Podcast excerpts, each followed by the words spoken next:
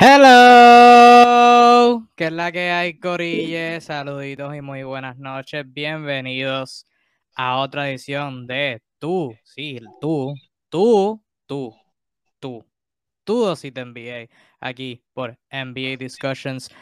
We're back, fuckers. Este que les saluda Diflash05, el que está al lado izquierdo de su pantalla, Mr. Keeping. Arturo, ¿qué es la que hay?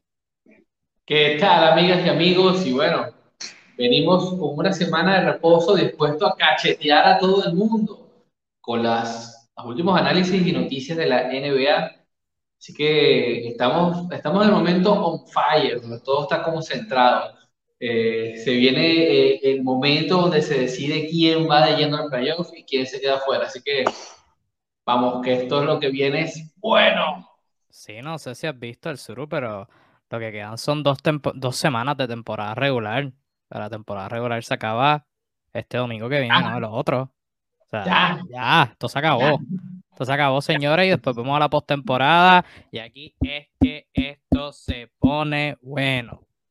Que es que esto se pone bueno. Pero sí, como dijo el Suru, el último y debo añadir mejor análisis de, de NBA que verán en las redes sociales. Eh, nos perdimos el programa de la semana pasada, así que Venimos con el, con el ah, combo, el doble de información de NBA aquí, de las cositas más importantes que no podemos discutir la semana pasada por aquí, por NBA Discussions, en el camino a la postemporada. Y nosotros estamos en el camino a 40 mil seguidores.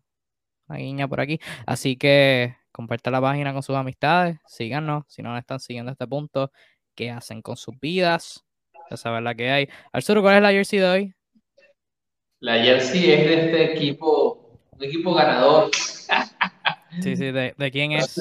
¿De Jeremy Lin? Los Knickerbockers de New York. Eh, esta edición con el número de Carmelo Anthony. Ah.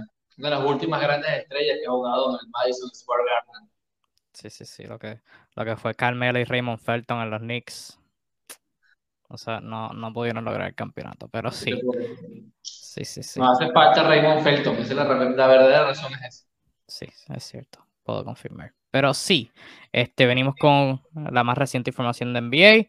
Si tienen algo del que quiere que hablemos, en confianza en los comentarios si nos están viendo por vivo y hablando de jugadores que hacen falta. Noticia un poquito de última hora. Hoy regresa Paul George, alguien que le hace falta a los Clippers. O bueno, lo podría necesitar porque han estado jugando bien sin Kawhi toda la temporada, sin Paul George se han mantenido ahí. Al momento están 36 y 39, octavo en el oeste. Si la temporada se acaba hoy, jugarían contra Minnesota por el séptimo puesto en lo que es el plane. Y realmente los Clippers ahora mismo están como que sembrados en lo que es el, el ¿cómo se dice? El octavo puesto. Porque si miramos los standings, eh, los Timberwolves tienen una ventaja bastante considerable sobre ellos. Eh, que Minnesota está en número 7, una ventaja de 6 juegos y medio, o 7 juegos y medio, te voy a decir. Este, y después New Orleans, los Lakers y San Antonio están atrás de los Clippers por como 4 o 5 juegos, así que Clippers están asegurados en 8 y es cuestión de reasegurarlo, reasegurarlo. Y por George regresa, estuvo fuera por 3 meses debido a una fractura en su codo derecho. Arzuru, ¿qué tal te parece el regreso de Pablo Jorge a los Clippers y cómo podrían jugar con él de regreso? Indudablemente es una gran noticia, probablemente la mejor noticia que han tenido los Clippers en todo el año.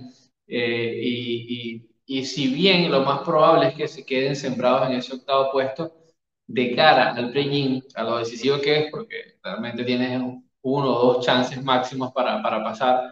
Eh, tener a un tipo como Paul George es sencillamente eh, fantástico.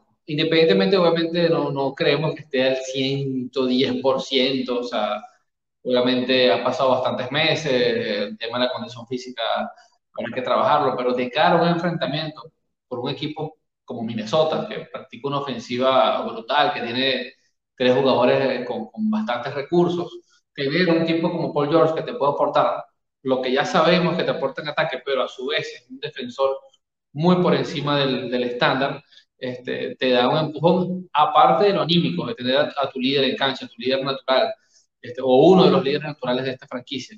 Este, así que yo creo que de cara al ánimo del equipo, esto es una, una, excelente noticia. Que como siempre hay que rescatar que los Clippers están ahorita en un puesto donde no, ni siquiera deberían estar. Dadas las condiciones, dado lo que ha pasado, todo ha sido ganancia.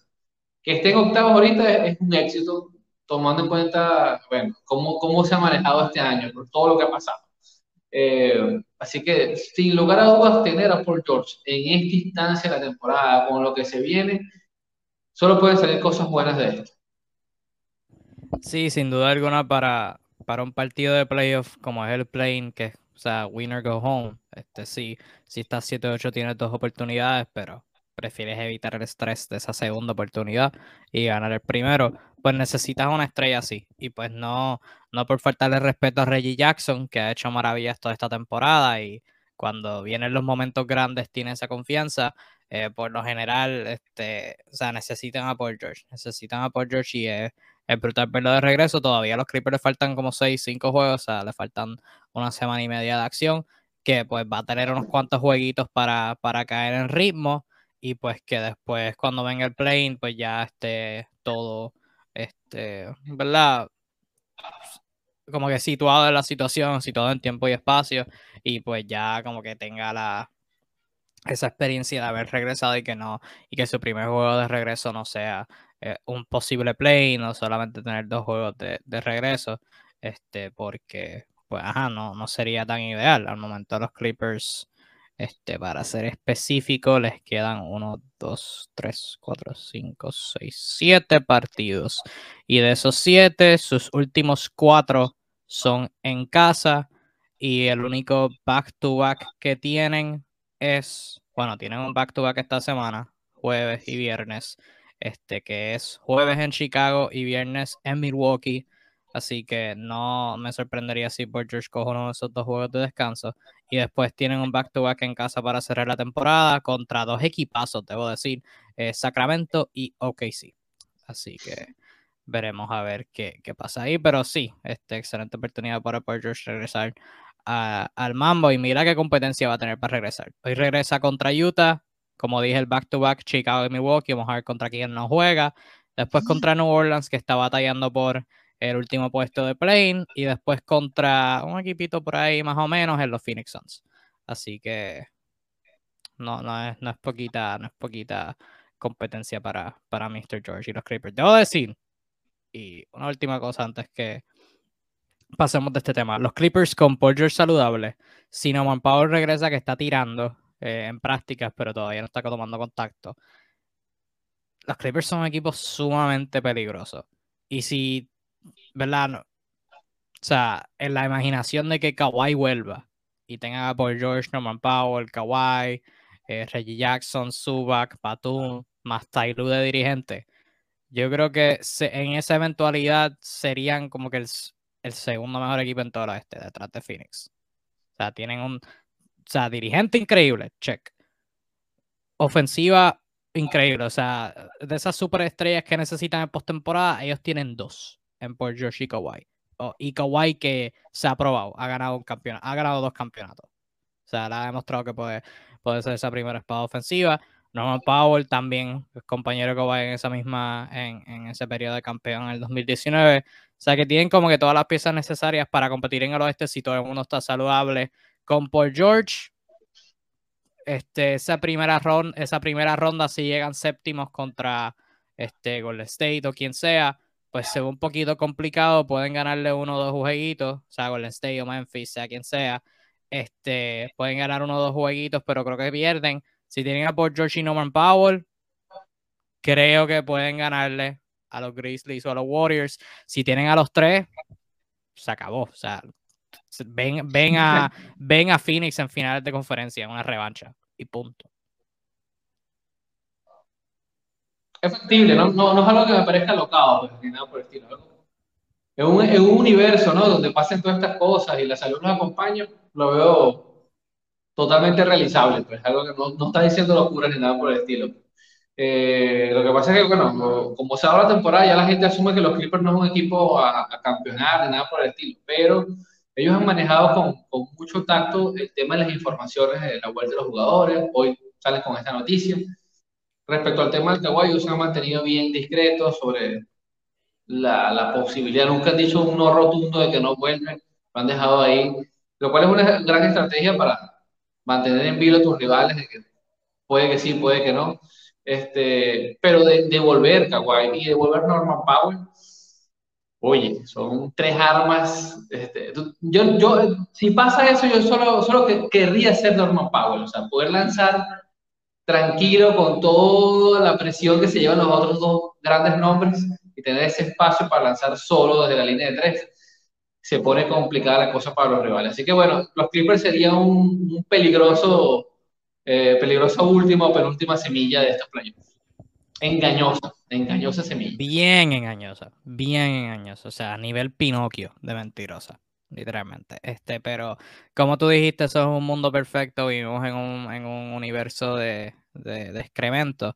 Y pues en ese universo de excremento, eh, los Boston Celtics sufrieron la baja de Robert Williams, que se espera que sea por el resto de la temporada.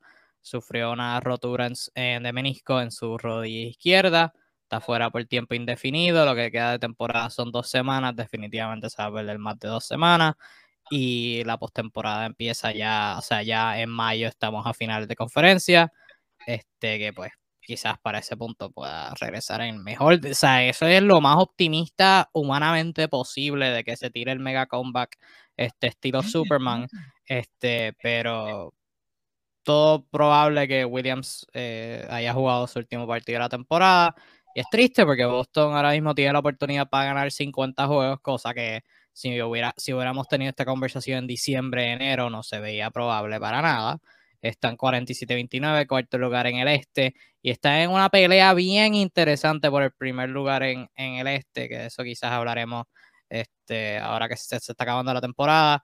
Miami está uno, pero Filadelfia, Milwaukee y Boston todos están empate en segundo lugar, eh, atrás de Miami por un solo jueguito. Eh, al sur, la baja de Robert Williams de 1 al 10, ¿cuán desastrosa es? ¿Y por qué es 11? Mira, antes que nada, déjame decirte que eh, usualmente uno ve los memes, ¿no? Y para reírse, y yo pocas veces, pocas veces estoy de acuerdo con la, la opinión popular, pero sí, sí vi bastantes memes, eh, y uno de ellos que me cautivó era que, que sobre preguntaba, este, tengo, Boston tiene aspiraciones para, para campeonar y salía la, la, la, noticia de la lesión de Robert Williams y decía, lo siento, hijo, este año no va a ser. Y eh, en ese sentido, realmente creo que es una, una, apreciación, una apreciación bastante válida, porque efectivamente no tienen idea lo, la losa tan grande que es esta noticia. Eh, todos sabemos ya, ¿no? Que, que, Boston ha sido el mejor equipo de lo que va en 2022, que ha trazado una defensa férrea desde el primero de enero de, 2022 prácticamente. Eh, y buena parte de ese éxito se, se, basa en el momento cuando liberan a la bestia, que no es más que darle al 25 minutos o más a Robert Williams para que haga lo que mejor sabe hacer. Es, me atrevería a decir, top 3 en la liga en lo que se refiere a protección del aro. Es algo, un tipo que naturalmente tiene el talento. La gente lo supe como pivot, pero Robert Williams no es un pivot alto, es un tipo de 2 metros 3 o sea, está más cercano al arquetipo de jugador que fue Ben Wallace, un tipo pequeño, rocoso, que tiene un poderoso salto y por sobre todas las cosas tiene la habilidad de anticipar al rival. Eso le da una tasa de, de bloqueo bastante alta, pero sobre todo una tasa de tiros desviados muchísimo más alta, que es lo llamativo. Es un tipo que entiende muy bien la dinámica defensiva, eh, sabe switcharse, sabe proteger el poste, sabe acompañar a, a sus compañeros y no es mal pasador de bola. Por el contrario, tiene la facilidad en ofensiva de poder conseguir a sus compañeros desde el pase. Eh, así que es la clase de jugadores que te puede dar, que para un técnico es una maravilla tenerlo, porque te da una defensa real, sólida, sin sacrificar la ofensiva, ni mucho menos. Dicho esto, perderlo significa prácticamente desmoronar el esquema que había conseguido Boston para ser tan dominante desde la defensa. Eh, Lógicamente, si uno lo ve desde un punto de vista optimista, te, diré que, bueno, es un momento para ver de qué está hecho Grant Williams, por verlo batallar. Este, hay otros jugadores que saben defender, que pueden proteger, pero eh, hay que ser honestos. Este es un tipo que realmente por sí solo puede ser diferencial si le dan la oportunidad. Se la dieron y una vez más, así como al final de la temporada pasada, lo demostró. Eh, no va a estar, yo dudo mucho que vuelva. Ese tipo de lesiones son complicadas, más un tipo de su talla y peso. Eh, así que en este momento, a menos que, el coach este, se invente algo realmente maravilloso, Grant Williams bueno, crezca eh, en sus cualidades defensivas, yo veo que claramente Boston va a disminuir su, su, peligro. Eh, y de hecho, lo poco que hemos visto de Boston, sin él ya nos ha anticipado problemas en su defensa. O sea, y, no sé si vieron el partido de ayer, pero eh, les costó bastante. Así que, sin lugar a dudas, esta es una de las pérdidas más dolorosas por el momento de la temporada en que estamos, por el ánimo que viene el equipo. Así que me duele mucho, soy realmente fanático de Time Lord. Sí, mano. Este es bien fuerte. Es bien fuerte. Y ahí yo tengo que decir que no hay ajuste que, que Boston emplee que vaya a reemplazar a Robert Williams porque este, lo hablamos hace un par de semanas hablando sobre el, ¿verdad? el efecto positivo que estaban teniendo los Celtics, la buena temporada que estaban teniendo y por qué. Y una de las razones era defensa en la pintura. Y la mayor razón de eso es Robert Williams. Este, o sea, su verticalidad, su atletismo, este, su altura, eso no se puede enseñar. O sea, tenía todos los fundamentos para ser el ancla defensivo de ese equipo. Este, obviamente no era el mejor defensor, saludos a Marcus Smart, pero era el que mantenía todas las defensas en el perímetro. O sea, cuando tú tienes ese cuadro con Robert Williams y otros cuatro jugadores que pueden defender el perímetro muy bien, Al Horford, Marcus Smart, Jalen Brown, Jason Tatum. O sea, es, es increíble, es sensacional lo que esa gente hace, o sea, haciendo switch a cada rato y tienes cinco jugadores todos capaces de defender, o sabes, este, la temporada pasada eh, tenían el problema este, de Kemba Walker, que pues sí, tenían a Smart, tenían a Jalen, tenían a Tatum, tenían a, a Robert Williams, pero tenían a Kemba. Y pues todas las defensas atacaban a Kemba y era como que ahí se rompía todo. Esta temporada ellos no tienen debilidad. Quizás al Horford en ciertos juegos, este, ¿verdad? Con un, con armador, con los armadores más rápidos quizás pueda tener dificultades, igual Jalen, e igual Tatum, pero fuera de eso, o sea, hay poco que tú puedas hacer, que tú pudieras hacer contra esa defensa que está haciendo switch a cada rato. Vamos, a sacar a Robert Williams eh, de la pintura. Los Celtics van a encontrar una manera de hacer switch lejos del balón para que Williams esté defendiendo a alguien y esté en la pintura. O sea, siempre encuentran una manera todo el tiempo. O sea, que eso lo pierden. O sea, ahora automáticamente Al Horford tiene que moverse a las 5. Eh, no tienen esa defensa en el aro ya. Este, Grant Williams tiene que, tiene que ahora estar en el cuadro inicial. Este, pierden un montón en el lado defensivo y en ofensivo. O sea, Robert Williams alguien que podía hacer cortinas, que podía rolear, que podía hacer una amenaza, o sea, roleando la pintura, en los rebotes ofensivos. O sea, pierden un montón. Y tengo que estar de acuerdo con tu pensar. O sea, que los Celtics fueron de contendora. va a ser interesante verlos en la segunda ronda. O sea, porque sin Robert Williams perdieron la clave de ganar la Milwaukee, de potencialmente ganar la Milwaukee.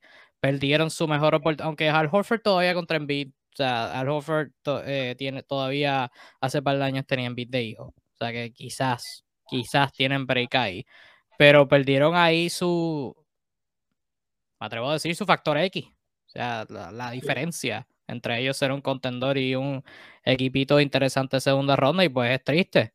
Y ojalá. Ahora, el aspecto macro es que esto no se extienda, porque firmó una extensión con ellos antes de empezar la temporada, que no sea algo tan serio que se, que se expanda a futuras temporadas, este, sabiendo las, las, preocupaciones que había con él en términos de, de, su salud, que ahora esta temporada por fin está saludable y pues, ajá, ahora esto le pasó. Esta, así que veremos a ver qué pasa en ese departamento, pero ciertamente, pues, este, ahora los Celtics en, esa, en ese aspecto, pues, es este, bastante preocupante, sin duda alguna. Este, pero, o sea, tú los ves igual, como un equipito así de segunda ronda ahora. O sea, ¿cómo los veías pre-lesión de Robert Williams y cómo los ves ahora post-lesión de Robert Williams? Wow, desguarnecidos, desguarnecidos. Sin, lugar a dudas, una falla afecta en lo táctico, pues, que, a mi juicio es algo gravísimo, pues.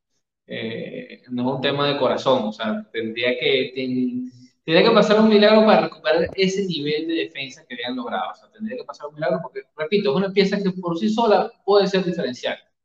Y lo digo con toda responsabilidad porque es algo que he venido tratando con el tema de Boston y lo hemos hablado aquí desde principio de la temporada pasada, donde tú veías las estadísticas que decías, bueno, el equipo cuando tiene a Robert Williams, ajá, estos son los números. Cuando lo sacan, le meten, le caen a punto.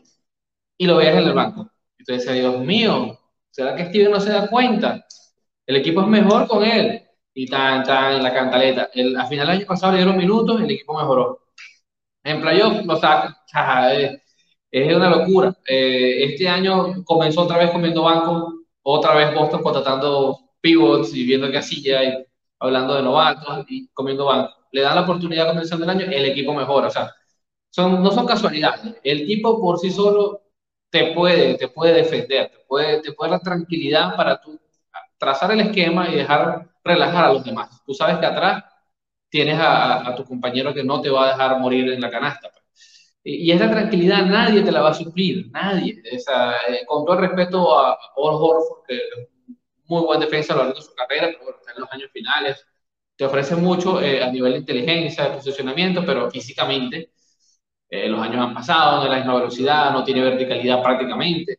el único jugador que digamos que tiene alguna disposición atlética para afrontar hasta cierto punto es Grant Williams, y Grant Williams no tiene el porte físico, ni la capacidad de proteger el aro, ni el salto para, para hacer algo ligeramente parecido a lo que hacía Robert Williams. Así que esto te obliga a cambiar. O sea, lo que veamos aquí de Boston en adelante es, va a tener que buscar otra vía, o sea, otra fórmula, porque eh, honestamente mm, no los veo, no los veo haciendo lo mismo, los veo probando cosas y, y, y lo que salga. Así que eh, confirmo tú, pasa a ser de un equipo que tiene aspiraciones de ser contendor a, ser un equipo que, bueno, veamos qué pasa. Sí, mano, es fuerte, porque estaban, o sea, estaban teniendo una buena, una buena campaña. Este, saluditos a Emilio que está por aquí, que nos comenta, ¿es verdad que Kawhi vuelve, sí o no? Pues no sabemos. O sea, yo creo que ni el equipo sabe. Así que no, no podríamos decir. Secreto de Estado. Sí, sí, sí, sí. Ese es el, rumor. El rumor. Es como en la lucha libre, si CM Punk volvía, ese es el, ese yo creo que es el equivalente más o menos. Este, pero, alguien que sí volvió. Alguien que sí ganó la guerra. Tenemos que hablar de Kyrie Irving. Este, Kyrie Irving ganó la guerra. La guerra de no me voy a vacunar y eventualmente voy a conseguir lo que quiero. Pues mira, sí, se mantuvo firme con, su pensar, con su decisión y este, los intereses ganaron. Los intereses grandes ganaron. El este, gobernador de, de Nueva York, Eric Adams, este, cambió la ley en Nueva York. Debo decir que quizás no fue tanto por Kyrie Irving, más bien por la temporada de béisbol y los Mets y los Yankees, eh, que hay varios jugadores en ambas franquicias que no están vacunados y pues ahora con el cambio de la ley esos jugadores que no están vacunados y Kyrie Irving este, podrán jugar partidos locales de sus este, franquicias. De hecho, ya jugó su primer partido local, fue el pasado domingo contra los Hornets, fue una derrota por 9. Kyrie Irving tuvo 16 puntos con 11 asistencias, lanzando de 22 y del campo 9-1 de 3 y 4-3 en tiradas libres. Y es como que momento bien oportuno porque Brooklyn está en la pelea por el play tienen 39 y 36, están octavo en el este. Al momento jugarían contra Cleveland por el séptimo puesto. Ese juego sería bien interesante, especialmente si se da en Cleveland. Hay Lully. Y eh, viene un excelente momento porque a los Nets les quedan siete partidos en su temporada de aquí hasta el domingo. Y de esos siete, cinco son locales. Así que necesitaban a Gary Irving y lo tienen ahora mismo eh, al sur tú pensar sobre esta situación? Sencillo, el hombre se salió con la suya. Al final de temporada, bueno, pero, más vale tarde que nunca. Eh, tener a Kyrie Irving a tiempo completo, bueno, siempre es una buena noticia porque todos sabemos que cuando está enchufado es uno de los jugadores más difíciles de parar, que tiene el mejor dribbling de la liga. Eh, ¿qué, ¿qué, se puede decir sobre eso? O sea, obviamente es una gran noticia para Brooklyn, más en la, en la situación en la que se encuentra, donde, bueno, sus aspiraciones de ser contendor también pasaron a ser las de un aspirante a play-in. Eh, hay que hablar también de lo, lo, bueno y también hablar de lo malo. Pues la verdad es que Kyrie Irving sigue siendo Kyrie Irving de siempre, es un tipo eléctrico, dribbling, lanza pelota, no defiende ni a su mamá. Este, y eh, aquí es donde quizás hubiera sido útil tener a Ben Simmons disponible, pero también esa parece ser otra de las grandes novelas e incógnitas si está, no está, si está sano, no está sano, si va a jugar, no va a jugar, si es mono o es ardilla, nadie sabe. Este, así que yo no veo, o sea, en este momento está tan confuso el, la manera como juega Brooklyn, tan de momentos buenos como de momentos malos, que tú no sabes. O sea, ojalá, ¿no? Eh, esta le dio el empujón que necesita el equipo para, para asegurar su, su boletín a, al playoff, y ser uno de los grandes animadores, que es lo que uno quiere como espectador, subir el nivel de la contienda y, ver equipos buenos contra equipos buenos. Eh, pero nada, pues, a mí lo que me da risa es que el hombre es terco y se salió con la suya, ¿vale? Tanto dio que sigue sin vacunarse, señores. No sé si, no sé si admirarlo o seguir pensando que es un testarudo. No sé, la verdad, no sé qué. Al menos tuvo, o sea, tuvo la, la intuición de, de, pensar que eventualmente eh, vi, vivimos en, oh, bueno, Puerto, yo estoy en Puerto Rico, así voy a decir, vivimos, este, vivimos en un sistema capitalista en donde los grandes intereses siempre ganan y pues en Brooklyn el gran interés es ganar un campeonato y retener a Kyrie Irving en agencia libre, así que eventualmente iba, iba a haber esa presión de se está acercando la postemporada, necesitamos a nuestro caballo, eh, danos a nuestro caballo, gobernador, y este, cabildearon y cabildearon y mira, por obra de magia Kyrie Irving ahora está en, este equipo. Y sí, concuerdo contigo que se verían más peligrosos con Ben Simmons. Ciertamente, como que Ben Simmons le, les resolvería un poquito de, ¿verdad? Dos o tres de los problemas que tienen. Quizás no por completo, pero enmascararlos un poquito. Este.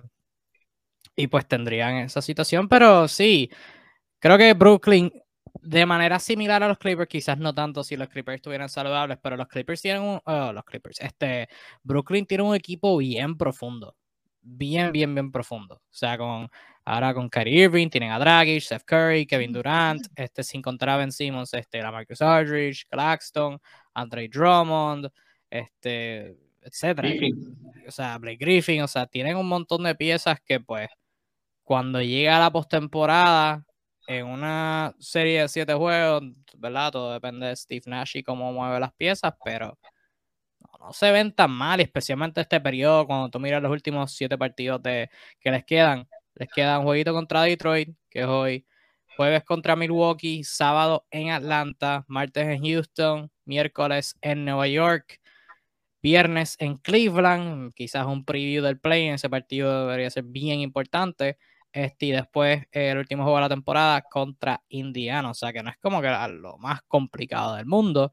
Y este, al momento todavía tienen que luchar por asegurar ese último espacio play-in. Están a medio juego al frente de Charlotte en noveno lugar, que Charlotte está en 9, Brooklyn está en 8. Están a un juego al frente de Atlanta, que está en 10. Y están a tres juegos de Cleveland, que está en séptimo. Y esa batalla por el séptimo puesto también es bien interesante. Chicago y Toronto están en empate eh, por quinto lugar y Cleveland está un juego detrás de ellos eh, que están en séptimo. Este, que quizás se ve un poquito, un poquito complicado, pero yo creo que al, punto, al ritmo que van, Brooklyn va a terminar en el play en ese primer juego del play ya sea 7, sea 8. No creo que caigan debajo de Charlotte y si caen, Dios santo, este, bien dilema. Pero vamos a hacer un ejercicio. Vamos a hacer un ejercicio. voy a decir cuatro equipos. Y esos cuatro, cuatro equipos tú me los vas a poner en orden en términos de si tú eres Brooklyn, o sea, tú mirando a Brooklyn, ¿qué equipo tú preferirías jugar en contra en la primera ronda? Ok, ok. O sea, uno sería la preferencia, el cuarto sería quiero evitar este equipo todo lo posible. Tus cuatro equipos son Filadelfia, Miami, Boston y Milwaukee. Esos son ¿A tus cuál quisiera tomar? Sí, si tú fueras. Brooklyn, tú quisieras Boston. jugar contra Boston. Me voy contra Boston todas las veces que me lo pongan. Ah, Aunque Sí, hoy yo por hoy, hoy, hoy, hoy sería Miami. Sí, yo también tendría Miami. Y no, y no, y no lo digo por, por lo que ha pasado. Hablaremos más adelante sobre lo que ha pasado. Porque tengo hashtag opiniones sobre ha Miami está modo, modo que pierde contra OKC, como se lo pongan. Sí, no, pero de Miami, y oye, no por, no por echárnoslas, pero de- en NBA Discussions hablamos de esto, las dificultades que tiene Miami en ofensiva, en mitad de cancha, y como se pueden ver, sin un buen creador. Yo se los dije, les dije que mi equipo favorito iba a colapsar, se los dije, y, o sea, yo ¿Está creo que Miami... Por eso, sí, sí, lamentablemente, lamentablemente está pasando. Pero, no, o sea, si, si tú eres Brooklyn, ¿verdad? Siguiendo el ejercicio, si tú eres Brooklyn, este, y estás en una serie de siete juegos contra Miami, ¿verdad? Asumiendo que Miami termine uno o dos y Brooklyn se los vea en el 7-2 o en el 8-1, eh, creo que Brooklyn tiene bastante defensa como para no ser aniquilados por Miami. Y si se convierte en una serie del que meta más puntos, Miami en ningún planeta le va a ganar a Brooklyn en una serie de meter más puntos. Y no creo No. que Miami, Miami tiene bastantes cuerpos para hacer la cosa interesante, pero estamos hablando de Kevin Durant, estamos hablando de Kyrie estamos hablando de Steph Curry, este, Andre Drummond puede complicar las cosas en la pintura. Eh, tienes a Patty Mills que va a estar corriendo contra Gabe Vincent y Tyler Hero, ay virgen, el verlo me asusta. Este, no, no creo que Miami tenga lo necesario para, para ganar la Brooklyn en una serie de siete juegos. Y yo creo que Boston, un poquito, Boston estaría segundo para mí en esa lista, pero yo creo que, o sea, pondría Miami primero por esa preocupación que tengo con ellos, en que en ellos, en la ofensiva de Miami, no complicarle las cosas a Brooklyn. Este, yo creo que Boston con Tatum y con Jalen, o sea, no, no veo, no veo quién en Brooklyn pueda defender a esos dos caballotes. Y Marcus Smart puede complicarle las cosas a Kevin Durant y a, y a Kyrie Irving. Pero eso es mi pensar. Claro, tú lo ves hombre por hombre. ¿no? Sí, más o menos, sí, no, pues, o sea, en análisis de, de postemporada, o sea, cómo, cómo sería el macheo, cómo serían los ajustes. Ahorita por momento, por momento sería así, Miami, porque de verdad está en un momento fatídico, fatídico, estamos dando pésimo, y hay problemas internos, o sea, y mal momento para implosionar, de verdad. Esto es lo mejor que se pasaba al principio, no al final. Este, pero. Y, y yo si fuera Brooklyn, yo no quiero ver a Milwaukee. Yo creo que no, No. hay, no hay esa, no. hay, no hay break ahí. Lo interesante para mí en este ejercicio es Filadelfia, porque idealmente tú pensarías, tienen a James Harden, tienen a Joel Embiid, ¿quién va a parar a Joel Embiid? Pero jugaron hace como dos semanas y Brooklyn les dio una santa madre de las palizas en Filadelfia. O sea, ¿qué, Sí, qué tú 28 pensarías. Qué, qué tú pensarías sobre ese- No, no pienso nada, un partido, no pienso nada. un solo No, pero, o sea, en un posible enfrentamiento postemporada. O sea, si tú eres Brooklyn. Wow, está parejo, está parejo y, y- y yo me voy por Filadelfia, fíjate. Pero Brooklyn podría complicarlo. Podría, uff, claro, por supuesto, tiene hasta probabilidades de ganar una serie, pero si tuviese que escoger una, a Filadelfia.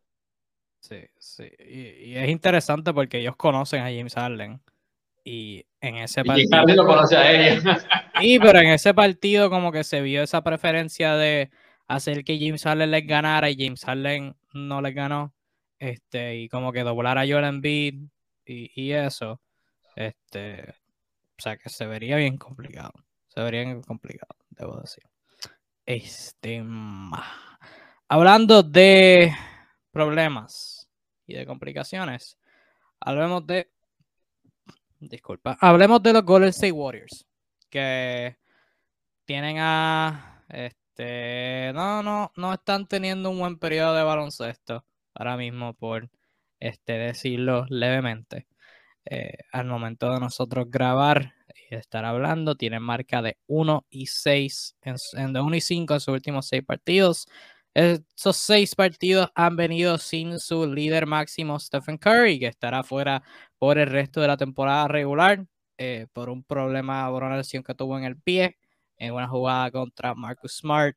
Este, y sí, este, claro, con la State sin Stephen Curry, pues van a sufrir un poquito. Pero no me preocupa el nivel que están sufriendo, porque están 1 y 5. Ganaron un jueguito entre medio es de esos, que fue el juego que le ganaron a Miami, que hubo la, la situación pero perdieron en San Antonio, perdieron en Orlando, implosionaron en Orlando, debo corregir. Eh, perdieron por doble dígitos en Atlanta, perdieron en Washington y cogieron, similar que Filadelfia contra Brooklyn, la santa madre de las palizas ayer eh, contra Memphis en Memphis.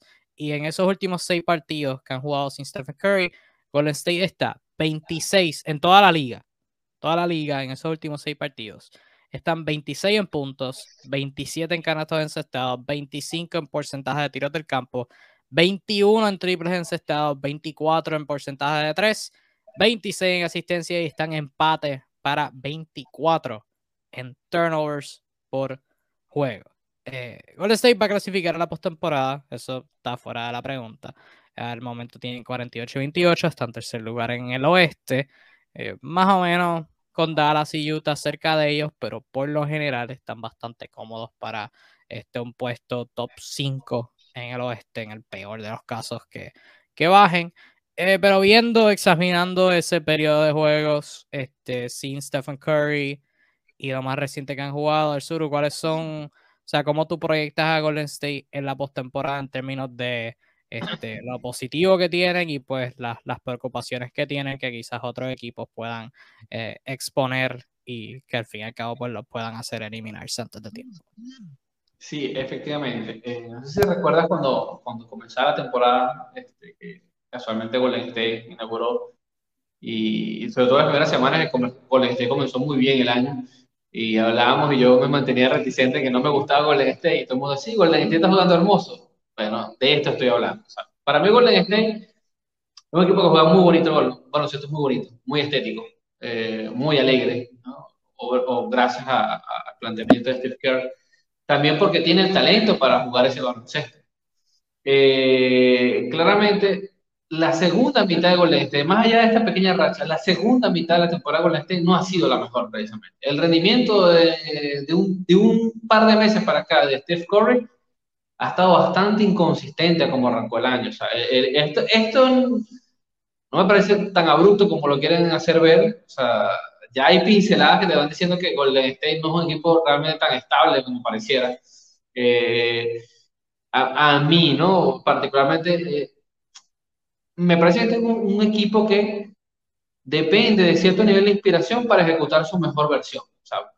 Por sistema en sí mismo, el equipo no es mecánico sino que tiene las ventajas, las libertades para ciertos artistas, vamos a llamarlo así, para ciertos creadores que tienen eh, sus, solos eh, eh, en el juego, y cuando están inspirados los ejecutan y es difícil ganarse. O sea, cuando un Corey está inspirado, incluso cuando un Jordan Poole está inspirado, goles de sobre un equipo súper complicado.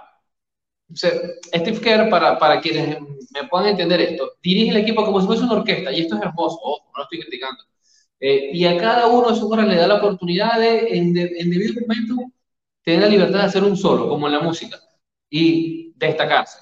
Pero esto no siempre este, funciona, porque hay, hay momentos donde los tipos no están inspirados y se les va el partido intentando hacer una cosa una y otra vez y la pelota no termina entrando. Y este es un, caso, no es estos partidos con el sobre todo en las derrotas, que parecieran que juegan tres o cuatro jugadas similares y la pelota no entra y es como que no intentan hacer otra cosa, hacer lo mismo hasta que empiece a entrar la pelota. vamos a liberar para el triple, intentamos, intentamos, intentamos, intentamos y cuando quieren hacer otra cosa ya tienen 10, 15, 20 puntos por encima.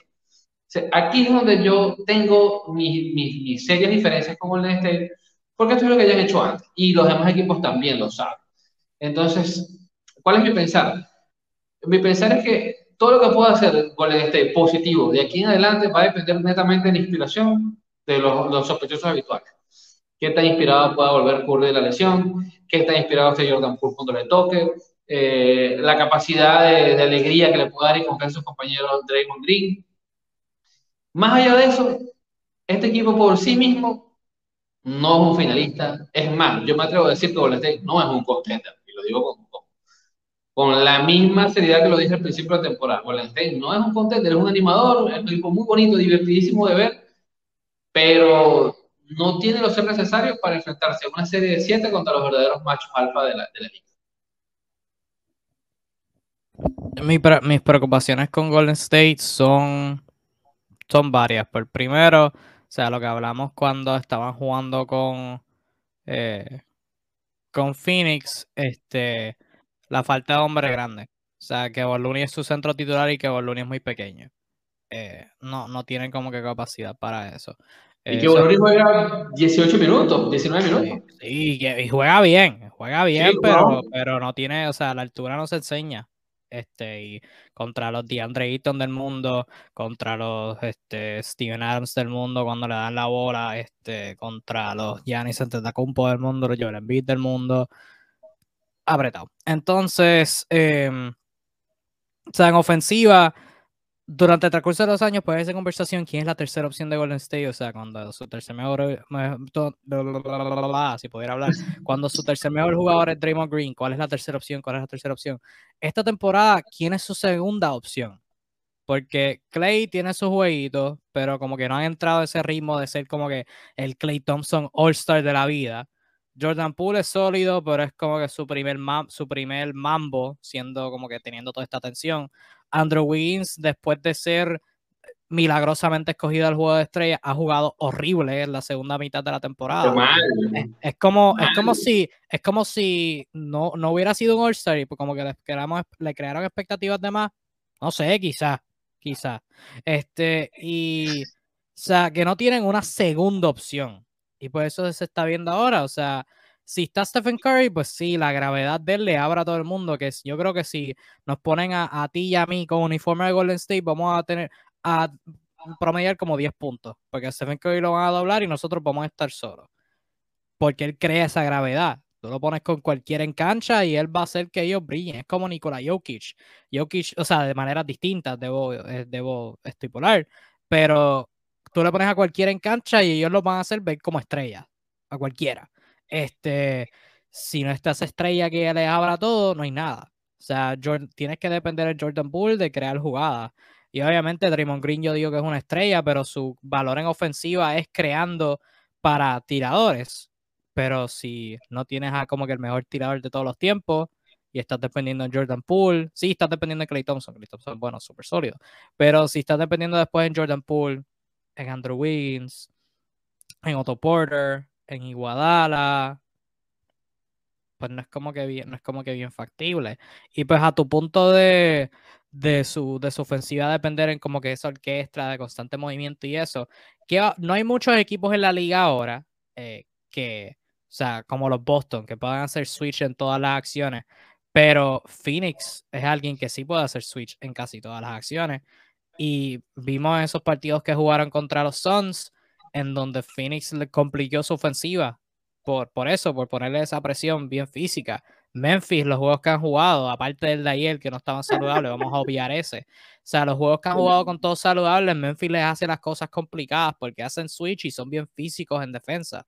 O sea, tienen los defensores bien, bien, o sea, que juegan con su cuerpo y eso para, para complicar las acciones. El mismo Dallas, o sea, lo hablamos hace unas semanas cuando ellos jugaron en, en Dallas, el, juego que, después de les retiraron el número a, a Nowitzki, que Dallas los dominó por eso, por ponerles presión en defensa. O sea, contra esos equipos físicos en defensa, se las han visto complicadas esta temporada y es como que no, no tienen ese jugador que pueda como que librar esa presión aparte de Curry. Y pues, este, cuando crean una ventaja y tienes a Draymond Green atacando, vamos a suponer, Draymond le hace una cortina a, Curry, lo doblan, Draymond recibe en el rol y de la nada está atacando un 4 contra 3, pues sí, mira, ahí son magistrales. Pero cuando no crean esas ventajas porque las defensas no están doblando a Curry, pues se les complica todo.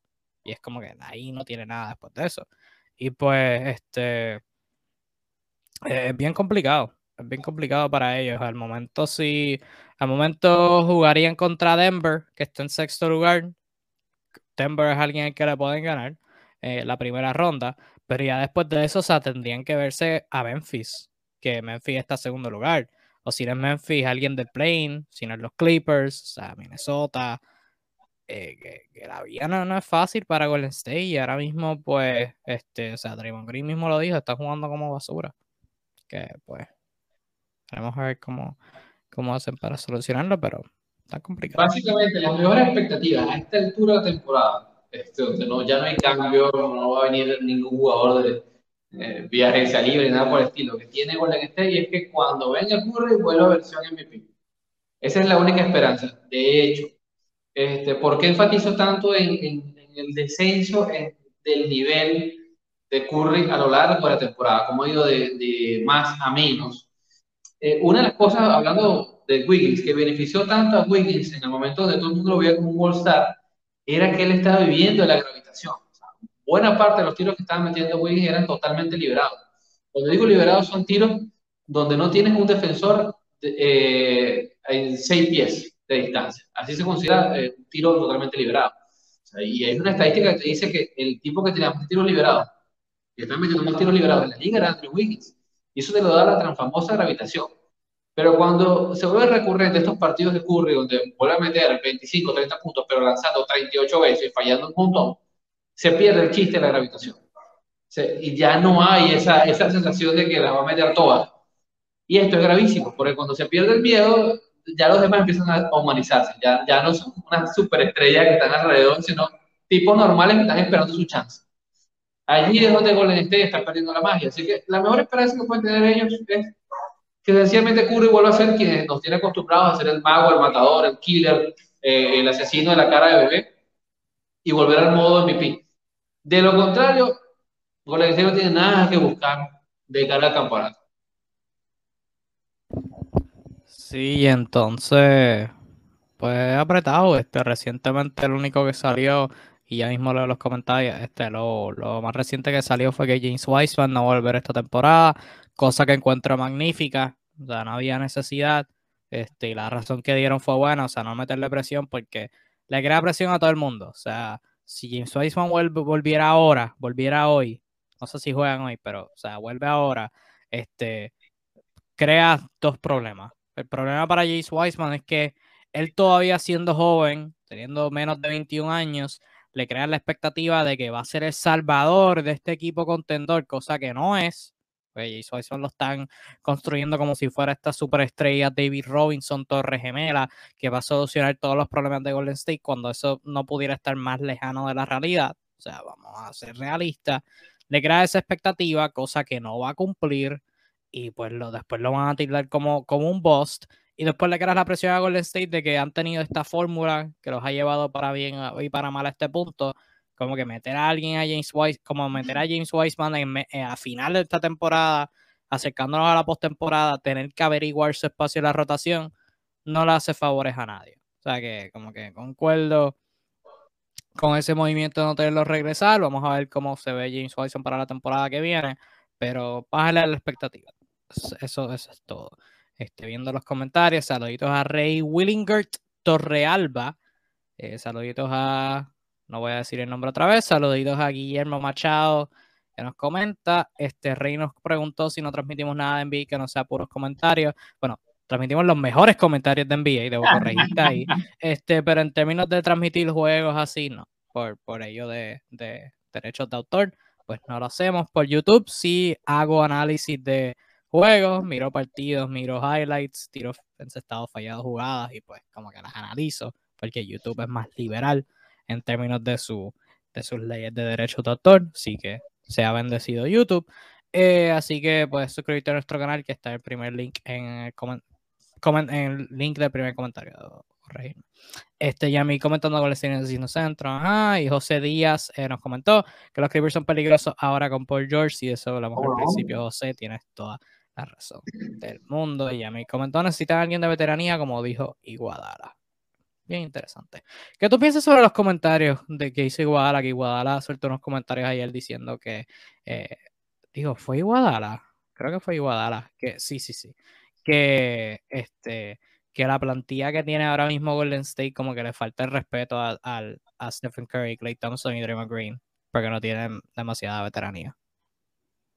Wow. Más o menos dijo eso, no me acuerdo la cita exacta, pero fue algo así.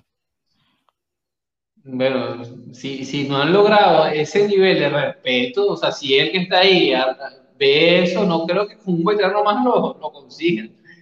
Tienes otra clase de problema allí entonces. Sí, sí, sí. sí vamos a buscar la cita exacta. Sí, hay, que verla textualmente a ver qué dijo. Porque suena raro. Este. Otro artículo.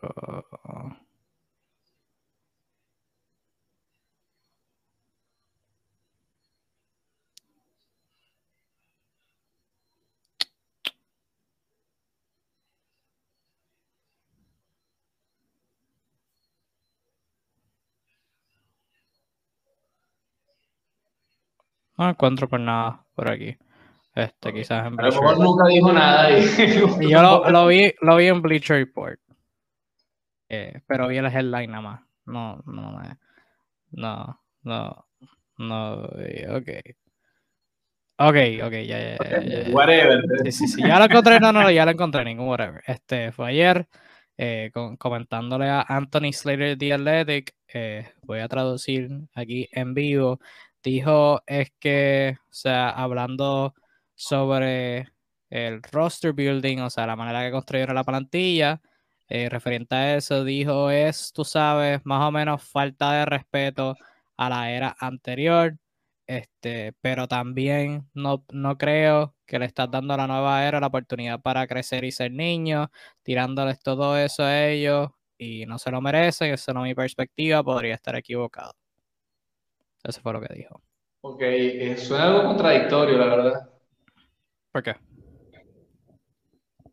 está diciendo por un lado que hace falta veteranía, pero por otro lado que le estás metiendo mucha presión más, no sé, ¿no?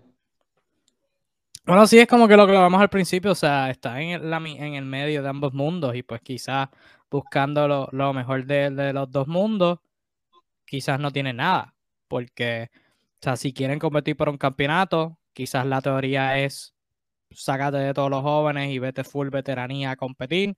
Si quieres irte a una reconstrucción, saca a todos los veteranos y vete full joven para, para reconstruir.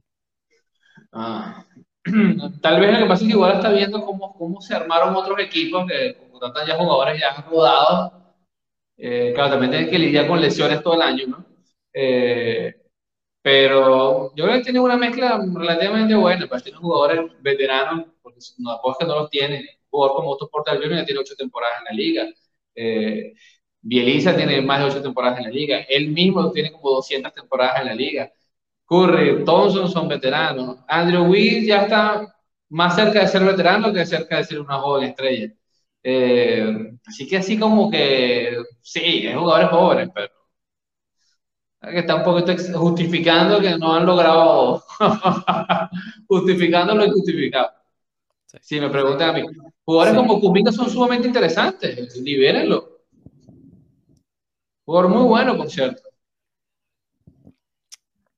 Si tú eres Andre Iguadala, te debe estar pateándote por eh, haber decidido no jugar con, con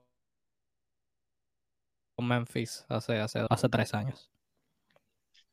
Y ahí también con un montón de niños, con un montón de gente, gente menor de 25 años pateando el trasero con la gente.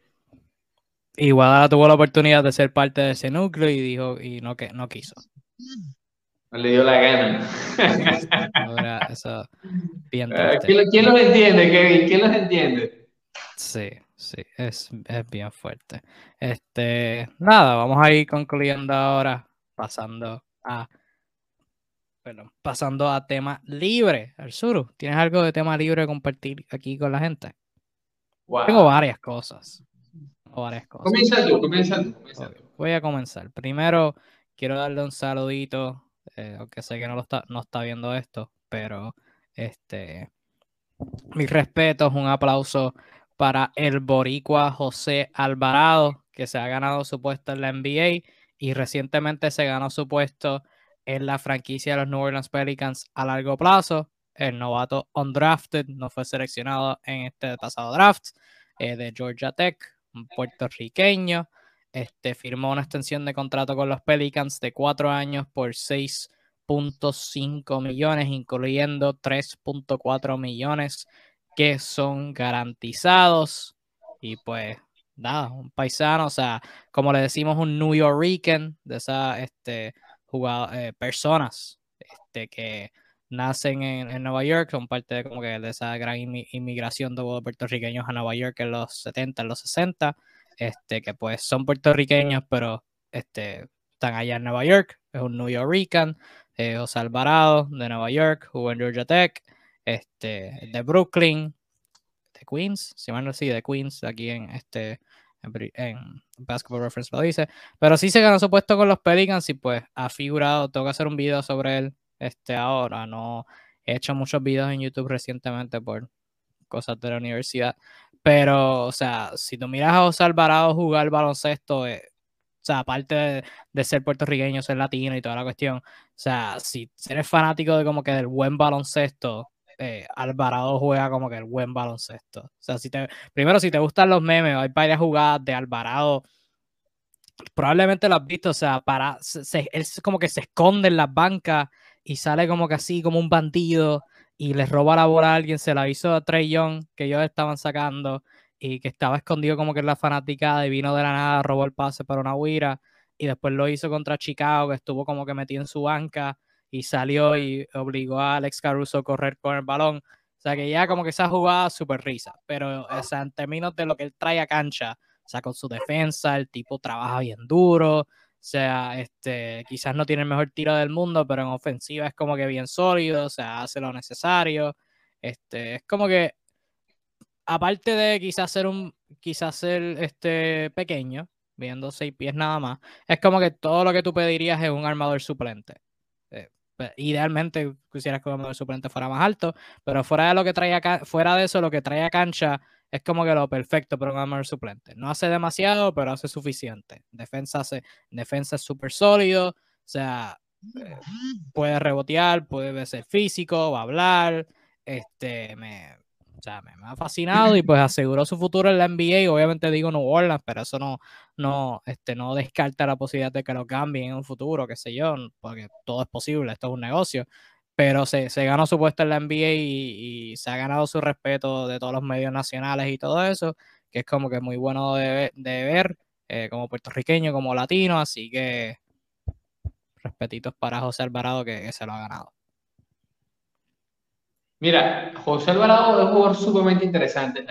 me gusta mucho que tú lo referencias como un base suplente, porque sí. Eh, Alvarado, cuando lo ves, cuando lo, a quienes les gusta el baloncesto, a quienes han visto baloncesto, rapidito, este, tú lo retrotraes a otra época. es un, base suplente bueno de los años 2000. O sea, es un tipo que mantiene la guardia eh, constante en el balón, es un tipo que maneja el centro de gravedad del dribbling bien bajo, bien bajo, que avanza agachando la cabeza. O sea, tiene ese tipo de gestos que son muy de la calle, muy del, de, de, la cancha de asfalto. Este, te da esa sensación de que ese tipo realmente le gusta tener el balón en la mano, que sabe correr a la cancha, que sabe posicionarse, que sabe hacer las pequeñas cosas y le gusta, disfruta el periodo en cancha, se hace sentir. O sea, eso, eso es muy relevante, que sin verse en el marcador, tú sabes que él está ahí algo está haciendo, está molestando al otro, y es, este es el tipo de cosas que, que, te refleja que es latino. Pues. Eh, le pasa mucho cuando ve a Facu Campazo, eh, los, los, pocos minutos que tiene en Denver, que pase y hace dos, tres cosas que tú dices, bueno, qué divertido que, entró en cancha. Te das cuenta, los notas, y eso me parece muy relevante. Eh, es difícil porque hay un handicap que es su tamaño, su, su, su tiro quizás no es el mejor, pero sin lugar a dudas, creo que con lo que ha mostrado se, ha podido ganar el respeto lo suficientemente como para decir que lo vamos a ver a nivel NBA un buen tiempo. Eh, siguiendo la tradición de los bases latinos pequeños, a, a, a lo, a lo Varea, a, a lo Campazo, creo que Alvarado va en esa tradición de bases picantes, inteligentes, que están dispuestos a luchar más que los demás para tener ese puesto. Y que lo tienen que hacer, porque si son, o sea, hasta el mismo Chris Paul hasta cierto punto. O sea, si tú eres pequeño, tienes que gastar más energía que los jugadores más altos. Y pues como que se, se respeta porque se tienen que ganar ese puesto de verdad. Y tú mencionaste a Varea. Varea es uno que, que tuvo que, que, o sea, contra... Varea quizás lo acusan de como que flopear demasiado. Y sí, Varea, o sea, quizás uno de los, de los maestros en, flopear para su tiempo. Pero, o sea, hasta cierto punto es como que lo que tienes que hacer si eres alguien de ese tamaño para poder sobrevivir en la NBA contra todo eso, este hombre grande. O sea que hasta cierto punto hay que respetarlo. Y pues, sí. Bueno, eh, eh, en mi tema libre yo quiero hablar sobre dos jugadores jóvenes que están cerrando bien el año. Indistintamente que sus equipos soquean, están cerrando bien el año y son jugadores que, que nos han dejado, digamos que, un poquito cortos en las expectativas. Eh, el primero es RJ Barrett, el, el jugador de Duke, de los New York Knicks. Eh, en medio de la triste campaña de, de, su equipo y la ausencia en algunos partidos de su estrella Julius Randle, ha estado afinadito con el tiro y ganando al menos cinco partidos seguidos con más de, de 23 puntos, con muy buenos porcentajes, siendo el hombre a llamar, liberándose en jugadas, trabajando mucho el, el, las jugadas uno contra uno. Y es, es, la clase de talento que realmente tiene RJ Barrett, al que estaba llamado a ser número 3 de su draft y que bueno, por una que otra razones, en parte confianza, en parte lo complicado que es jugar para Tibo, lo complicado que es jugar en los Knicks con los cambiantes que son. Eh, pero creo que esto se asemeja realmente al potencial que tiene este jugador en la liga, la posibilidad. Me gustaría muchísimo ver a RJ Barrett, a RJ Barrett en, otro, en otro estadio con otro uniforme, créeme que me gustaría. Y en segunda instancia quiero hacer esta mención para Jalen Green. Eh, este segundo de su draft actual, jugador de los Rockets de Houston, una regadera, ya lo hemos hablado aquí, el tipo lanza, lanza, lanza, mete poco, pero lanza mucho. El mes de marzo, excelente. 25 puntos por partido, 48 desde el tiro de campo y por primera vez un 30% en triple, que créanme, para la cantidad de basura que lanza Jalen Green es decente. Está en el equipo que más, eh, que más eh, lanza triples en la liga prácticamente. Eh, y bueno, lo hemos visto en el último mes sobre todo bastante estable, mejorando, reconociendo ya por primera vez que no siempre hay que lanzar basura, que cuál es el criterio para seleccionar el tiro, buscando tiros liberados, buscando el espacio, este, no forzando jugadas al uno contra uno todo el tiempo. Y esto creo que es muy importante porque por primera vez a lo largo de la temporada lo he visto aprendiendo cosas de la NBA. Y se ha visto contra rivales duros, no siempre han estado jugando contra rivales de su mismo nivel. Y esto es muy importante para lo que tiene pensado los Rockets de cara al futuro del equipo, ver evolución en el jugador. Y no verlo la otra temporada, sino empezar a verlo desde ahorita, que empiece a reconocer que no solamente puede pasar a los jugadores a punta de velocidad o eh, usando dos dribbling que le funcionaban en la G-League, sino sabiendo que necesita el espacio liberado de sus compañeros para ser más efectivo. Así que eh, enhorabuena por Jalen Green y enhorabuena por el Rocket de Houston, que por primera vez estamos viendo el nivel real que tiene este jugador y el impacto que puede tener en la liga de cara al futuro más inmediato. Excelente. Yendo para el otro lado del espectro, eh, para ir cerrando aquí. Eh, los Suns la semana pasada aseguraron ventaja local en todos los playoffs, ganando su juego número 60, ganado 60 partidos ya, o sea, este, mostrando su dominio. Esto ha sido un debate interesante por, bueno, ya no, pero la semana pasada era un, debate bien interesante. Quiero tomar tu perspectiva, el suru. Chris Paul y o Devin Booker. ¿Alguno de los dos o los dos? En tu pensar, en el pensar de José Arzuru, Mr. Kingpin, deben tener consideración para ganar el MVP?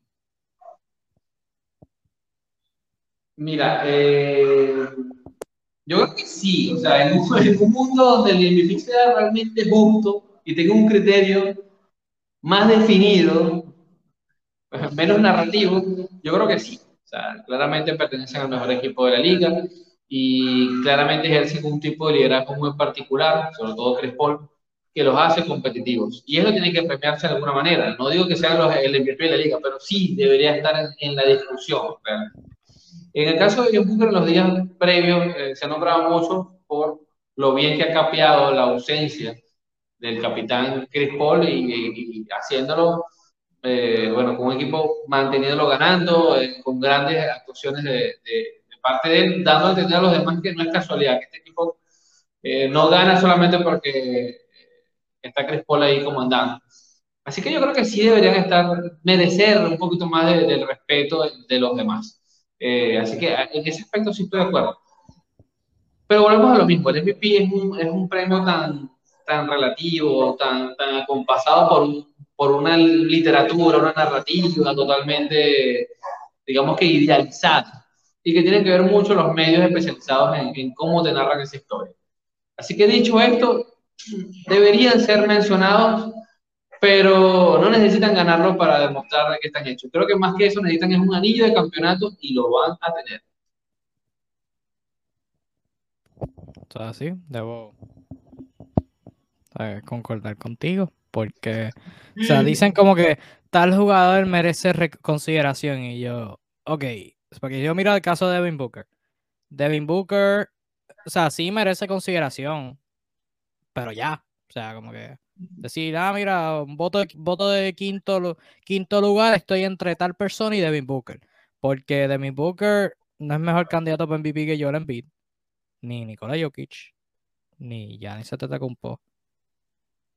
Debatible con Luca, pero ya. Sabes que, pues, no sé, o sea, o sea, estoy de acuerdo contigo de que alguien no necesita el MVP para como que justificar que está teniendo una buena temporada, porque rápido, o sea, lo mismo con Andrew Wiggins, o sea, estamos teniendo esta misma conversación hace unos cuantos meses, hace tres meses. Andrew Wiggins está jugando fantástico baloncesto. Punto. No, no necesitamos ponerlo en el juego de estrellas para justificarlo. Ya, Por o sea, la solapa, Sí, o sea, no hace sentido. o sea, Enséñasela a, su papá, a tu papá. Sí, Devin Booker quizás, o sea, va, va, digo, para All NBA First Team está apretado. Porque All NBA First Team, o sea, para esos dos armadores, estamos entre Luca, Jamorant, DeMar DeRozan si lo ponen como guard y Devin Booker. Que ya ahí está bien complicado el NBA First Team, quizás de eso hablaremos en otro live. Pero está en esa contienda para ser All NBA First Team, o sea, uno de los mejores armadores toda esta temporada y como top 5 como peores MVP, pero, pero ya, ya. Lo que realmente tiene que ser relevante para Devin Booker es si puede ser el MVP de las finales. Eso es lo que realmente tiene que importarles ahorita. Porque este es un equipo llamado a, a, llevarse al menos una vez más el oeste. Y lo digo con toda seriedad. O son, no son, lo tengo diciendo todo el año, no es casualidad. Esto no es casualidad, esto no es casualidad. Lo quieran entender o no lo quieran entender. Los son completos, compadre, le ganan al que sea. Y la debilidad que tenía está subsanada en este momento es un equipo que no tiene debilidad. Y eso es terrible para los demás. Es una pésima noticia para los demás. Porque el que se siente a, trazar una, una, sesión de video contra los Suns la va a tener bien difícil para venderles a los jugadores que hay una manera concisa de ganarles la partida. Así que, ¿cuál es la prioridad de ellos? Final y, que se repartan los dos que va a ser el MVP a la final. Más nada, no necesitan ningún premio de temporada. Y yo creo que también, como tú mencionaste, o los Suns no simplemente están ganando por Chris Paul, hay que darle mérito de, mejoría de Ben Booker, que se ha elevado a un nivel toda esta temporada y no es por, y no es por simplemente Chris Paul estar ahí. O sea que hay que, hay que dársela también a Devin Booker por, por mejorar. Y pues, o sea, no escribir las historias de jugadores tan tempranos. O sea, Devin Booker antes de llegar Chris Paul era un jugador de números vacíos, el famoso argumento de números vacíos. Y porquería que la gente dice por, por no querer analizar el juego. Pero hay que hay que dársela a, a David Booker que, ha tenido... y, tonterías de la gente, porque sencillamente David Booker era muy bueno en un equipo muy malo. Y Es como decir que Shea Gilgeous Alexander tiene números vacíos. Sencillamente es el mejor de su equipo, pero por mucho. Y va, a meter 30 puntos porque ¿a quién le va a dar la pelota? Eso no lo hace malo, números vacíos la temporada pasada decir que Anthony Towns va números vacíos. no, no, es que es que no tiene números vacíos, es que es el mejor jugador en su equipo y los demás, sus demás compañeros son basura. Ya, sencillo. sí, lastimosamente aún en pleno 2022 a la gente se le olvida que el baloncesto es un deporte de equipo y siempre lo va a hacer. ¿Qué gana el mejor equipo? ¿Es bueno tener estrellas? Sí, es bueno tener estrellas, pero gana el mejor equipo no gana otra, otra cosa que eso. Así mismo es. Este, dos cositas antes de irnos. Uno, yo no sé si tú llegaste a ver este video, pero la semana pasada Zion Williamson subió un video a su story de Instagram, que era él, que así contra, contra la tabla, insinuando que está, uff, ready to go. Y yo lo vi y es como que lo más estúpido en toda la historia, porque... si mal momento. sí, sí, sí, pero algo que no es en mal momento y haciendo una pausa, Dixon, tercera semana corrida, el comentario en blanco. Wow, qué, Dixon. qué talento, oye. Qué talento del pana Dixon. Este, eh, eh, mira, si lo hace las próximas dos semanas de temporada, lo sigue haciendo, candidato al MVP Dixon. Sí.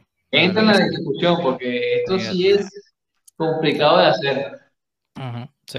Y, o sea, no, esto, bueno, es un comentario vacío, pero estos no son números vacíos, déjame decirte. No, no, contundente. Es un comentario vacío, pero no es número vacío. No es número vacío.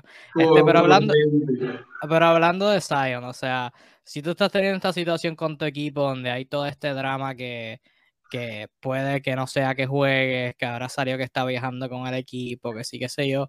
Tú no posteas un video de tú donkeando un donqueo súper atlético en tu Instagram. Morón. O sea, o sea sí, la, la, idea quizás era como que, ah, miren cómo voy. O sea, o sea, Zion es de mi edad, creo. O sea, Wilson tiene 21 años, yo tengo 21 también. O sea, que como que puedo entender más o menos la, la idea. Que sí, Zion tiene 21, mira, somos. somos es más, ¿cuándo, ¿cuándo Zion nació? Espérate, soy mayor que Zion. No, Zion, Zion es mayor que yo por, seis, por cinco meses. Very cool. Pero anyway, punto siendo. O sea, Zion lo posteó en su story Instagram para ser cool. Como que, ah, diablo, miren la que me tiro. Uf, quedo contra la tabla, qué sé yo. Saluditos a Abdiel Ríos que nos comenta hola. Saluditos a Abdiel, espero que estén bien. Este, pero sí lo posteó por eso, para tirarse esa, esa lo que era de, ah, mira, soy cool, qué sé yo, mira lo que puedo hacer. O sea, he estado, no he podido hacer un donkeo así en un año. Checate cómo voy en mi recuperación y mierda. Pero o sea, la óptica de esto se ve asquerosamente terrible.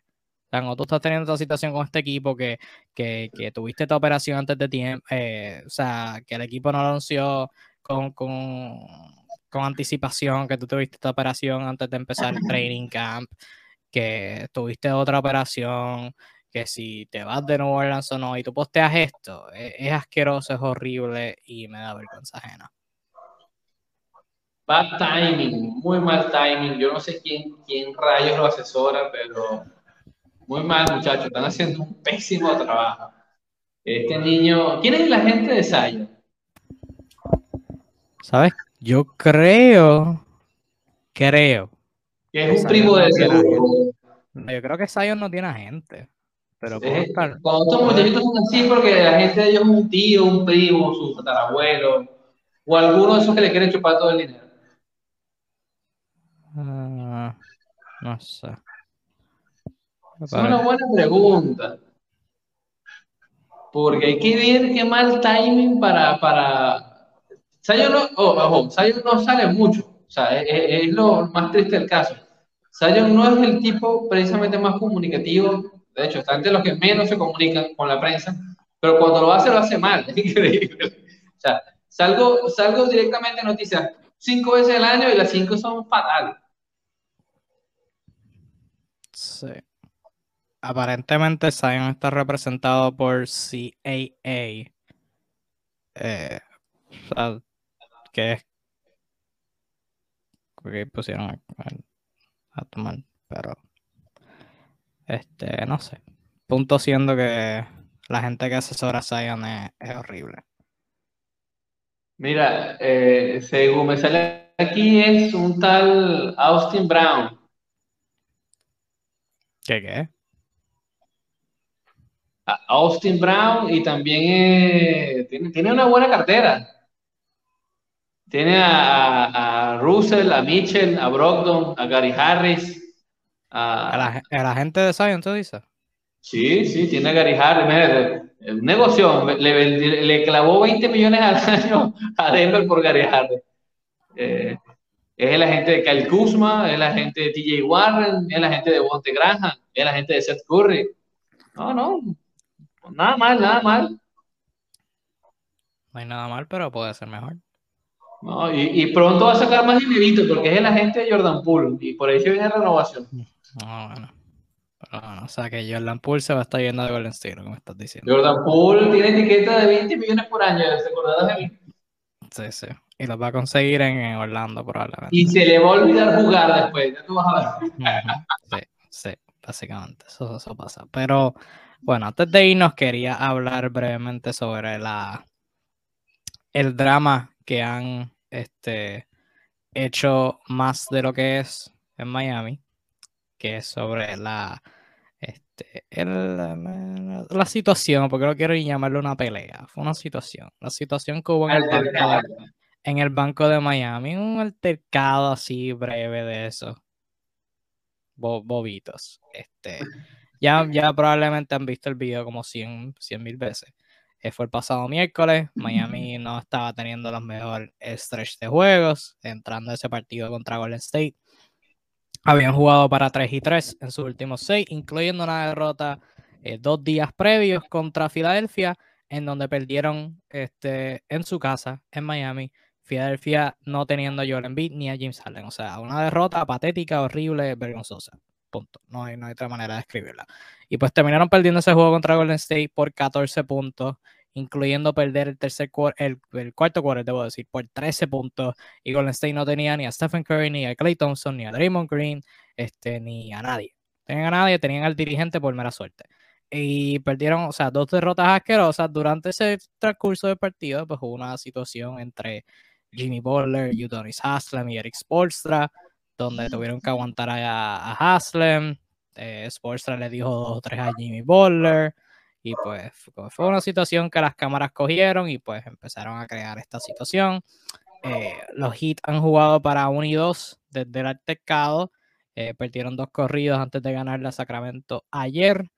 Pero nada, brevemente, porque hice un post sobre esto, para decirles, Corille, relájense cálmense. Nunca han visto adultos discutir. O sea, eso pasa. Cuando tú eres adulto, eh, tú discutes con otras personas, pero siempre que se mantenga profesional y tengan la decencia de pelear, pero después cuando sea el momento de ponerse de acuerdo para jugar, se mantienen así en ese ámbito, pues mira, todo está bien y especialmente considerando el contexto en el que se da esto. O sea, no estamos hablando de los Lakers, donde están teniendo una horrible temporada. No estamos hablando de equipos así mediocres que tienen este, situaciones de drama eh, por eh, cada temporada. Estamos hablando de un equipo de Miami que históricamente tiene esta cultura de esfuerzo, de dedicación, del hit culture, de esforzarse más que todo el mundo se esfuerza, de las peleas son normalizadas, de las discusiones son normalizadas. Tuviste a Pama de Bayo diciendo así es que practicamos. O sea, eso es normalizado en Miami. Y una situación como esta se da, y no importa, o sea, están en un momento horrible de su temporada. Están jugando terrible baloncesto. Y como lo dije ahorita, se los dije, muchachos. Lo hablamos aquí en B-Discussion. Esta gente tenía una kriptonita horrible y se está dejando ver. en, horrible momento se está dejando ver. Este, y pues este, están tenían el primer puesto en él está asegurado y lo están perdiendo. Lo están votando y es todo por su propia culpa. Porque están jugando un terrible baloncesto.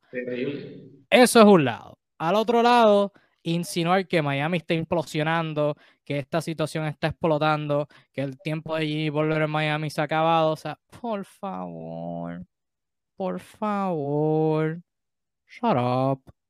Eso no, eso no va a pasar. O sea, no, todo no está bien. Todo no está bien en Miami porque están perdiendo. Y si tú eres un equipo profesional y tú estás contento con estar jugando mediocre, pues eh, hay que seriamente cuestionar eh, tu interés en jugar. Porque si estás contento con perder, pues de verdad hay que, hay que, tienes que sentarte y analizar prioridades. O sea que si tú eres un equipo profesional y estás perdiendo, pues obviamente vas a estar frustrado. Claro está. Así que todo no está bien. Pero todo, está, todo tampoco no está mal en el sentido de que es un camarino que todo el mundo se odia y no es una situación que, o sea, que como que, diablo, si pierden dos juegos más y Udonis Haslem este, le va a meter un puño a Jimmy Butler y esto se va a chavar. No, no, o sea, hubo un incidente parecido la temporada pasada, quiero decir, contra en los playoffs, no fue contra Milwaukee, que un timeout y Udonis Haslem restrae una silla y dos o tres. Y tuviste a alguien calmándolo, tuviste a alguien haciendo drama. No, no, chico, cálmate, cálmate, cálmate. No, eso es normal. Normal que se griten, normal que, que se cuestionen su, su, intensidad, porque así es la manera que corren las cosas en Miami. Así que cuando tú analizas todo eso, insinuar que el planeta está colapsando en South Beach es bien ridículo. Están jugando terrible a baloncesto y ya, lo tienen que mejorar. Pero insinuar que insinuar que, está, que su química ha colapsado y que Jimmy Butler está en otro camerino tóxico, porque es otra, esa es otra. Decir que Jimmy Butler, ah, el efecto Jimmy Butler, el efecto Jimmy Butler esto, el efecto Jimmy Butler lo otro. O sea, qué jodienda, mano. O sea, relax, cálmense. Este, si hay una preocupación es con el producto en cancha. Y el producto en cancha nada más. Y ya. Fuera la cancha, si ganan, esto se va a solucionar. Pero ahí todos son profesionales. O sea, Jimmy Butler, el primer año que estuvo en Miami, llegaron a la final. O sea que nadie ahí odia a Jimmy Butler por eso. Y Donny Haslem lleva toda la vida ahí. Nadie ahí odia a Udonis Haslem. No he escuchado a alguien en uniforme de Miami decir algo malo de Udonis Haslem. Igual de Jimmy Butler. Igual de Eric Sportstra. Igual de Dwayne Deadman. O sea, esa gente no está implosionando nada. Están jugando horrible. Y ya. That's it. Esos son mis dos centavos sobre la situación. Arturo, ¿algo que añadir? Nada. No difieres en nada. Es preocupante, es preocupante cómo juega, pero sí, uno entiende que son tipos intensos, tipos que. caracteres fuertes, pues. incluso uno podría hasta inferir que de esto se puede sacar algo bueno, pues. eventualmente esto podría unir los, esfuerzos en, querer mejorar. Todo depende del, corazón, de la garra del equipo. No todos los casos de, las peleas terminan en, implosiones. A veces, a veces, a veces, por curioso que parezca, sirven para unificar criterios. Así que bueno, esperemos que esto no sea uno, de estos casos pues, y, Miami pueda, pueda mejorar su juego porque es una lástima, una lástima que se desista en este momento. No, claro, todo depende de las personas. Hay personas que quizás tienen un altercado con alguien y, dice, y por evitar conflicto se alejan. Y hay otras personas que, que son responsables y dicen, mira, sí, quizás yo estuve mal, quizás tengo que jugar mejor. O sea, y tiene que ser uno que tiene que reconocer, mira, sí, yo puedo jugar mejor. Y ya, y solucionamos. O sea, este... Eh, iba a decir que se me olvidó. O sea, este, ah, por el contrario, esto es lo que iba a decir, por el contrario, si hubieran estado jugando así de terrible y no hubiera pasado nada, ahí me hubiera preocupado. Porque hasta cierto punto, si tú, como tú lo dijiste, hasta cierto punto eso es bueno, porque si tú estás molesto con perder, y de vuelta a otro punto que hice, si tú estás molesto por estar perdiendo y estás molesto porque tus compañeros no están jugando mejor, eso demuestra que te importa. Si, tú, si tu equipo estuviera jugando como basura, estuvieras ahí sentado dejando que pasara, eso me demuestra que no, que no te importa que no te importa si ganan o pierdan, y eso es bien preocupante. Pero si te importa claramente que cómo están jugando y quieres que la situación mejore, tú vas a, y obviamente hay maneras distintas de correr las cosas. Alguien, este, Udonis es alguien que te va a decir las cosas como son, para mí y para mal. Te lo va a decir en la cara ahí, te lo va a decir gritado, te va a poner el dedo en la cara y te va a decir dos o tres, y tú brega con esa. Y él lleva tiempo ahí, él no lo van a cortar, no, él tiene, él se ganó ese derecho, porque él en su tiempo jugó el titular, o sea, la gente ahora mira a Haslem y dice, ah, Haslem lo que hace es cobrar su, dinero y sentarse en la banca, comer la banca, no hacer nada, pero en su momento, cuando tenía para jugar, y Don Haslem fue titular de dos equipos campeones. en el 2006 y en el 2012. Y en el 2013 tuvo sus momentos jugando esporádicamente. O sea que en su momento Haslem contribuyó excelentemente a Miami y se ganó ese derecho. Si hubiera sido, si hubiera sido un pelagato por, de, por ahí que, llegó, y aún así, o sea, Miami les dan como que esa, esa, ese privilegio de, o sea, de esa confianza. Pero, o sea, si hubiera sido alguien en otra situación, en otro equipo, pues hubiera sido distinto. Pero en Miami tiene, se gana ese derecho. Y si, si tú demuestras que te importa ganar, eso es lo que importa. Y ya. Y that's that. Sencillo. Simple. Ahora, Kevin, los fanáticos de Miami tienen que estar preocupados por las aspiraciones del equipo. O sea, ¿tú lo ves que esto es definitivo o crees que hay, hay margen para, para voltear eh, la calidad del juego del equipo? O sea, ¿cómo ves de cara a las aspiraciones al título de Miami? No, yo, mi punto, mi opinión sigue siendo la misma que la última vez que hablamos. Este, esa preocupación mía es ofensiva media cancha. Si Waller entra poseído eh, con su tiro de afuera, pues sí, podemos, podemos tener esa conversación de que Miami puede representar al este la conferencia del este. Pero si el tiro de afuera no está entrando, está complicado. O sea, una, una cosa que, que de la que está, de, de, la que la gente se olvida, Miami llegó a esa, a esa final la burbuja del 2020 y tuvieron ese momento donde Butler, o sea, quizás sería, quizás suena loco, pero Jimmy Butler estaba jugando al nivel, si no mejor que LeBron en esa final del 2020, en gran parte porque el tiro de afuera estaba entrando. Pero si el tiro de afuera Jimmy Butler no está entrando, esta temporada está como en 30% menos de 3, eh, las cosas se ven bien complicadas. O sea que mi opinión sigue siendo la misma realmente. O sea, si Pama de Bayo toma ese salto, pues sí, podemos tener esta conversación. Por el contrario, va a ser bien interesante. Este, o sea, y lo hablamos ahorita, dependiendo con quién se crucen en primera ronda, existe el riesgo de que no salgan de la primera ronda. O sea, existe ese riesgo, aún siendo el, el, eh, el seed más alto en su, en su macheo. O sea, existe esa posibilidad si se enfrentan un Brooklyn en el séptimo lugar yo apostaría con Brooklyn saliendo de esa serie ganador. Igual con otros equipos. Sabes que todo depende de eso. Este, Guillermo López nos saludó por aquí. Saluditos a Guillermo. Uno nos comentó, sí, pero no tiene derecho a faltarle respeto. Es que no le falta respeto. Tú no, tú gritando, gritarle a alguien no es una falta. O depende de lo que le digas.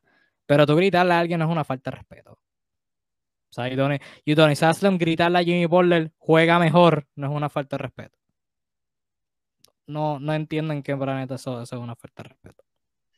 sí, nunca, nunca le falta respeto. Tú te imaginas los personajes y Jimmy Buckets eh, es un tipo con un carácter tan volátil que es, es, lógico que pase este tipo de cosas, pero bueno. pero, pero se entiende, o sea, dos, son dos, dos, guerreros, son dos competidores. Sí, o sea, se, hubiera sido, yo te digo, si hubiera sido Carl Anthony Towns gritando a la Jimmy Butler, pues ver así. Los muñequitos hubieran sido bien diferentes porque pues ahí como que se sí, ese, historial de que pues no se llevaban tan bien, pero si es un Udonis Haslem que tiene que tienen mentalidades similares, todo va a estar bien. Ojo, es más, te digo, eh, esto, si te pones a verlo desde un punto de vista justo, es hasta bueno para Jimmy Butler, esto es lo que él quería, alguien que le exigiera, que, que claro. Las alternativas pasadas por lo cual todo el mundo se crispa ahorita con la situación es que Jimmy Butler tenía problemas en sus otros equipos, pero era un problema porque discutía con sus compañeros acerca de que no querían, no, no tenían suficiente interés en ganar. O sea que si al, caso, si, al, caso, vamos, esto es lo contrario, le están diciendo, mira, eh, eres el líder, haz lo que hacen los líderes. Pues. Entonces, eh, eh, es lo que él quería, estar en un ambiente que realmente fuera exigente. así que bueno, This is what you're getting. Seguro que sí, seguro que sí. Y yo no, no, he visto expresiones públicas de Jimmy luego del hecho, pero no, no, no, se me hace difícil pensar que él hubiera estado en contra de eso. Este, bueno, comentó decir que le va a dar en la cara, no es falta de respeto. En ese contexto de estar en la banca, pues mira, sí, quizás estuvo un poquito de más, pero, o sea, cada cual tiene su idioma, cada cual tiene su lenguaje, y en, ese contexto de estar en una banca, de, de tener esa hermandad con ellos. O sea, también una falta de respeto es como que bastante, o sea, varía. Lo que para mí puede ser una falta de respeto, quizás para ti eh, no es una falta de respeto y viceversa. Quizás para nosotros, o sea, si tú ves a alguien en la calle y tú le dices, te voy a partir en la cara, pues sí, es una falta de respeto porque que, o sea, que, que alguien en la, en la calle te ha hecho.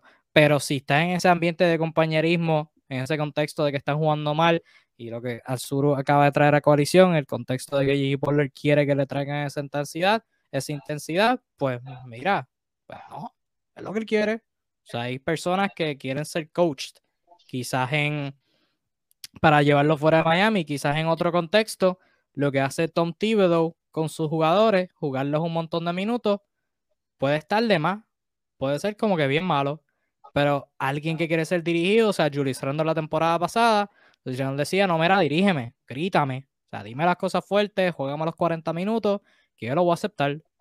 Varía también entre personas, ¿sabes? Que todo eso para decir, relájense. No, y ya podemos hablar toda la noche, porque eh, fíjense, incluso, incluso, este, Phil Jackson, que que es llamado el Kovac Zen, que aplicó todas estas cosas del budismo en el baloncesto, un tipo que venía de, de, ser hippie en su juventud, a, a, la par de ser jugador, una filosofía muy particular. Aún así, cuando lees sus memorias, él te dice que en, en ciertas situaciones él dejaba que, que, que pelearan los compañeros por un tema de, de, tratar de sacar el mejor rendimiento de uno. O sea, lo dejaba confrontarse y él sencillamente no hacía nada, este, porque era beneficioso para el grupo. O sea, hay ciertas personas que reaccionan ante ese tipo de estímulos, que es encararlo, pues, eh, por un tema de ego, como dice Guillermo en los comentarios. Así que yo entiendo que puede sonar insultivo, pero en este contexto, como dice Kevin, los jugadores profesionales se hablan feo, o sea, se hablan, se dicen cosas pues, que no se pueden, no se pueden decir en, en los medios. Eh, y es normal, es la manera como se comunican entre ellos. Así que bueno, probablemente bajo ciertas circunstancias, bajo el, el calor del momento, algo que hubiese tomado bien en, otro, en otra situación lo toma mal. Y se arma el param pam pam, como decimos aquí. Pero a pasar la página. Estos son par de competidores, parte de guerreros y dos prácticas después van a estar abrazándose, créanme. Sí, estos son atletas en el pick, en su pick, que para competir, para tener esas ventajas, hacen esa, esa, esas cosas y pues cosas que tienen que pasar. Emanuel nos comenta, háblame del hot time de Dallas y Lakers. ahora, voy, ahora voy a ver el box score. Obviamente no lo estamos viendo porque estamos transmitiendo, pero te cuento algo, Emanuel a nadie le extraña. a nadie, absolutamente a nadie. Esto le parece raro.